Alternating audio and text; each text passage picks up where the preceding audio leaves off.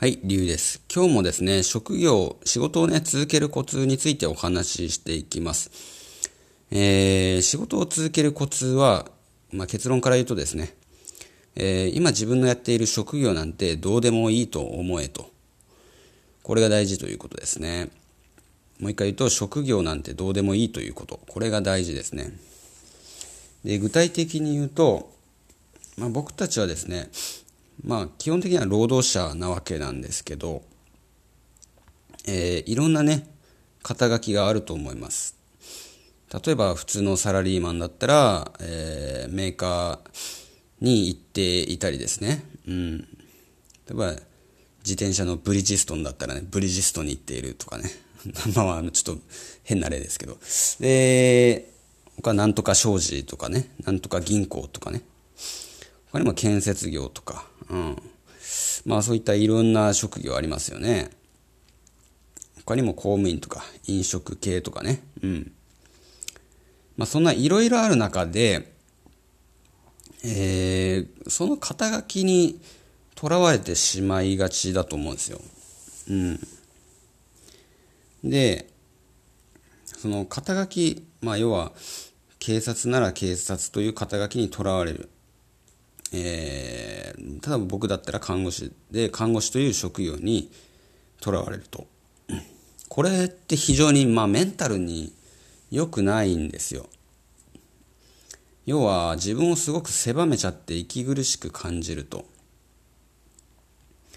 で、まあ、具体的にどういう形でそれが現れるかというと例えば看護師だったら人を助ける仕事だったりするわけですよね。患者を助ける仕事。うん。でまあ要は思いやりがないといけないんだみたいなね。普通の一般の人よりも普通に会社行ってサラリーマンよりも人を思いやる力がないといけないんだとか、えー医療の知識を多く持っていないといけない。まあまあそれは当然っちゃ当然かもしれないけど、えーものすごく多く持っていないといけない。一般人に比べてね。うん。で、まあ、実際そんなことないんですよね。あの一般人よりちょっと勉強したぐらいで、うん、そんなにめちゃくちゃね知識が多い看護師なんてそんないないんですよね、うん、で、えー他にもですね、えー警察とかでもね、うん、警察でもその倫理観がないとダメなんじゃないのかと。信号を無視横断歩道で信号を無視してしまったら俺はダメなんじゃないかみたいな。のとか他にも消防士だったとしても、まあ、きまあ救急救命士ですよね消防士の。そういう人もまあなんかね人をね助けてない何もできない自分は何なんだみたいな。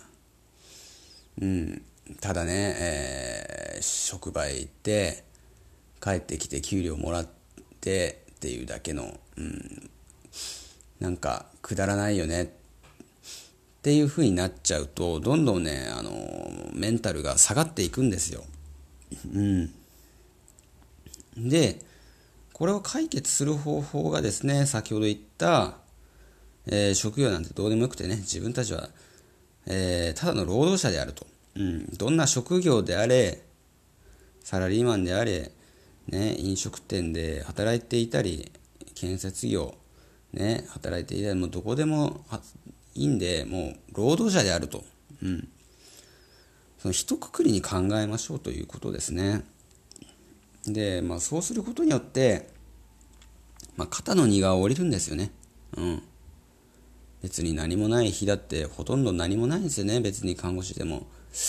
で行って仕事行って帰ってくるだけの家と職場の往復みたいなそんな日でもあのーまあ自分は労働者としてね、えー時間8時間とかね7時間とか8時間拘束されてそれで帰ってきてね、えー家族のためであったり、まあ、自分のため自分が生きていくため家族に迷惑をかけていかないために労働者として働いているんだと、まあ、そういうふうにね、えー考えれば、うん、多分気分って全然違うと思うんですよ、うん、働くにしてもね、うん、なんでまあ、肩の荷が落ちれば、降りれば、えー、心も、ね、メンタル面もね、安定してきますんで、えー、淡々とね、仕事を続けていくことができるんじゃないのかなと思います。ということでね、今日はこのぐらいで終わりたいと思います。バイバイ。